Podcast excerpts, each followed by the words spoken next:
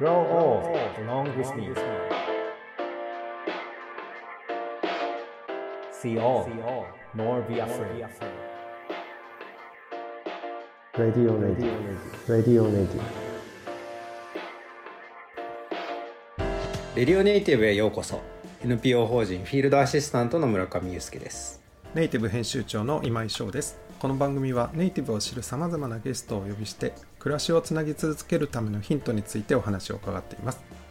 今回から新たなゲストをお呼びします。北海道で文化芸術プロジェクト作りに関わる木野哲也さんにお話を伺います。実はあの前回まで出ていただいた国松杵田さんと飛び湯では一緒に活動されていると伺っています。村上さんからご紹介お願いできますか？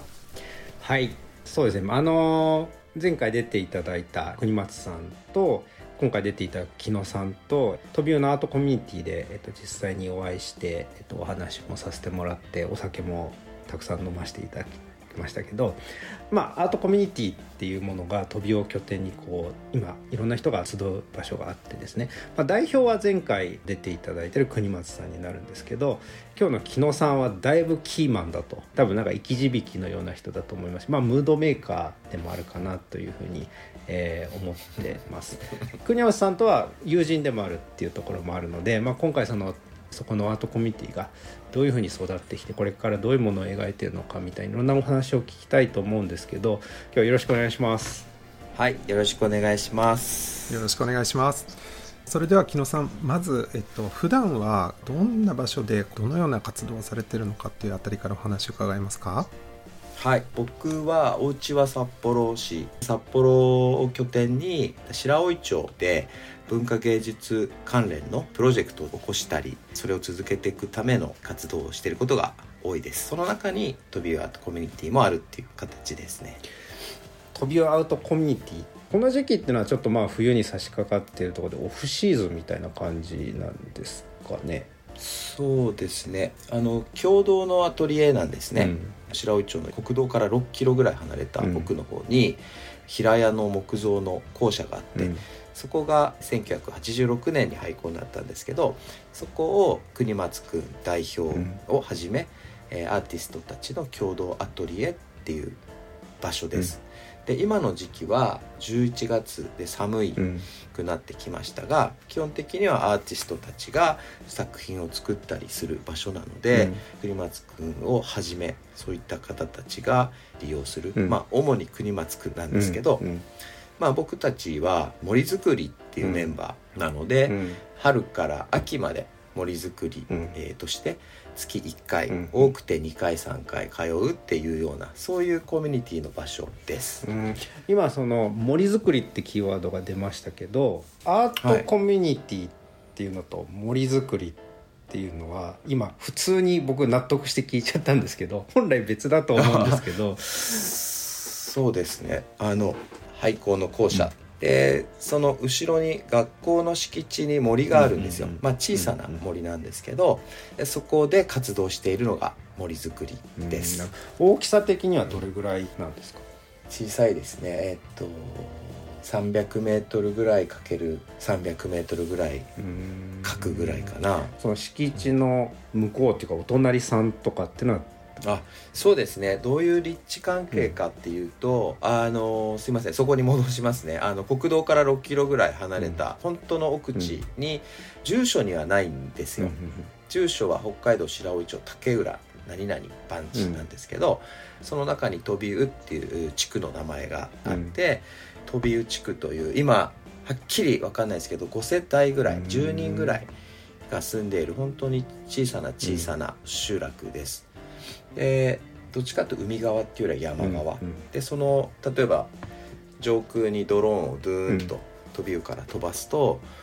ほとんど建物がない、あの場所の中にポツンとこう学校とグラウンドとその学校の後ろに森がある。大きな牧草地も周りに広がってますね、うん、その森の生態環境みたいなところっていうのは飛び湯では普通にあるようなバランスで成立してる、うんうん、そうですね。あの水ならとかやっぱどんぐり中心に北海道らしい木々が生えていて、まあ、飛び魚のグラウンドって小さなグラウンドですけど、先代たちが桜を植えてくれたんでしょうね、すっごく綺麗な桜がグラウンドを取り巻くんですね。で町内でも飛び魚に来たことがあるって人は実はすごく少なくて、聞いたことあるけど行ったことないっていう人の方がきっと多いと思います。まあ後でね話出ると思うんですけど飛び魚芸術祭っていうのをやってる期間中に、その同じ竹浦の地区のおばあちゃんが来て私50年竹浦に来てるけど飛び魚に初めて来たっていう人があのいたりしました。それぐらいなんというのかな。行ったことないって人はすごく多い場所です。行ったことがあんまりないのに飛び魚っていう名前とか何かあるんだなっていうのは何をもって認識してることが多いんですかね？うーんとはっきり全部わかんないですけど、あのー僕たちが、まあ、ある意味白老じゃない人間たちが、その芸術祭っていうものとかイベント的なものをやり始めてからだと思うんですけど、時々メディアに載ったり、町の広報誌に載ったりとか、そういったこともありますしもしかしたらその国松杵太君のお父さんの世代、うんうん。第一世代の人たち、まあ、1986年から始まってるので、今最近知ったっていう人もいるだろうし実は前から知ってて気になってたけど行ってなかったみたいな,、うん。なんかそういう場所ってあったりするじゃないですか、はいはいそういうものかもしれないですね。なるほどありがとうございますあの前回まで国松さんに共同アトリエでのアート作りっていうのは伺ってきたんですけど、そこにもう一つ森作りっていう要素があるんだなっていうのがよく分かりましたでもその森が必要なのには何かヒントがもうちょっとありそうですね後半もよろしくお願いしますよろしくお願いします。The best is yet to be. The last of life for which the first was made.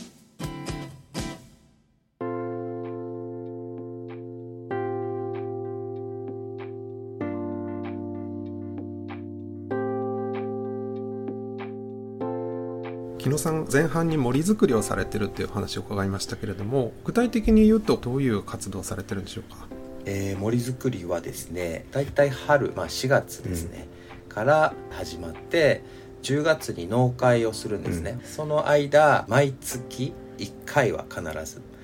で夏場さっき芸術祭って話しましたけど、その準備とかも入ってくるんで、そういう時はね2回とか3回集まったりすることもあります、2011年の4月からスタートして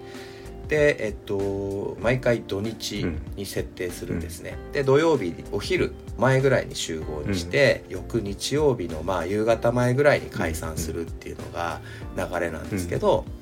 土曜日のお昼え土曜日の夜、日曜日の朝、日曜日の昼っていうそのあのまあご飯の話からしますけど、みんなでご飯を作って食べて近くの温泉に行って、夜はバーベキューをして、日曜日は真面目に、まあ、ミーティングなんかして、作業してっていう感じなんですけど、まあ、作業で行くと当初森がまあうっそうとしてたので、あのーさっきその第一世代の方たちっていう話したと思うんですけども、1986年にトビワートコミュニティをスタートした第一世代の方たち、えーも、まあ、校舎はもちろん使ってたわけですけど、後ろの森って全然触ってなかったんですよ。要は森が整備されないっていうのかな、倒木したり熊笹が生え放題だったりして、それが、はい、始まりのあたりのそうすると目標としてはその元の子供たちが本当にこう学校の森としてやってた時期にまず戻そうっていうのが当面の目標だったっていうのが森作りって言ってることですかね。うんうん。そうですね。まあそうとも言えますし、まあとても地域として寂しい集落になっているっていうこともあり、まあ僕アートコミュニティって今更いい言葉だなと思ったりもしているんですけど、もう一回その子供も大人も地域の人も、えー外の人も、まあ、誰もがもう一度学べたり、感じたり、まあ、出会ったり、体験できたりするっていう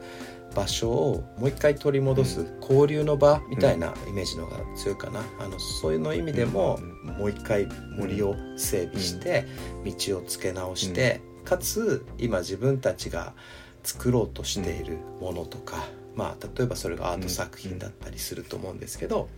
で結果的にその森と人と作品とがこう共生できる場をこう時間かけて作っていくっていうのがまあ目的ですね。いや今目的がっていう話とまず僕面白いなと思ったのが農会の設定から始まって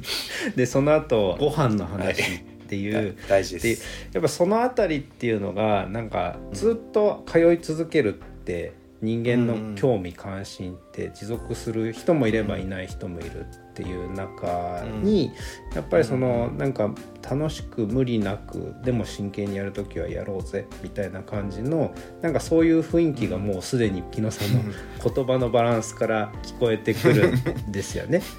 でその上で食べ物もそうなんですけどもう一個やっぱりそこにアートっていうキーワードが入っててやっぱり森づくりとアートっていうのは本来別に一緒なわけではないんだけど、まあ、あまりにも木野さんの喋りっぷりが自然につながってるもんだから僕も改めてすぐスルーしそうになるんですけど改めて森とアートっていうのはきっかけみたいなところはどうだったんですか、うん、えっとまずその森づくりって聞くとなんかめちゃストイックなイメージをされることあると思うんですけど、うん、まあそういうこともね、もちろんやったりするんですけど、うん、その生態系を考えたり、木の根っこの下のことを想像しようとか、そういうこう林業の人を呼んだり学んだりすることもあるんですけど。アートコミュニティだからアートっていうふうにイコールっていうわけじゃないんですけど、森の中に創作すること、あの人間の創造性をもたらそうとこう強く思い始めたのは始まって1年2年経ってあたりから強くなってたと思うんですけど、記憶があるんですけどそれは一つはその大きいきっかけはその「飛びう」っていう名前のアイヌ語源が2つあって、一つは根曲り岳のあるところ、まあ、北海道ならではの千島笹とか言われる。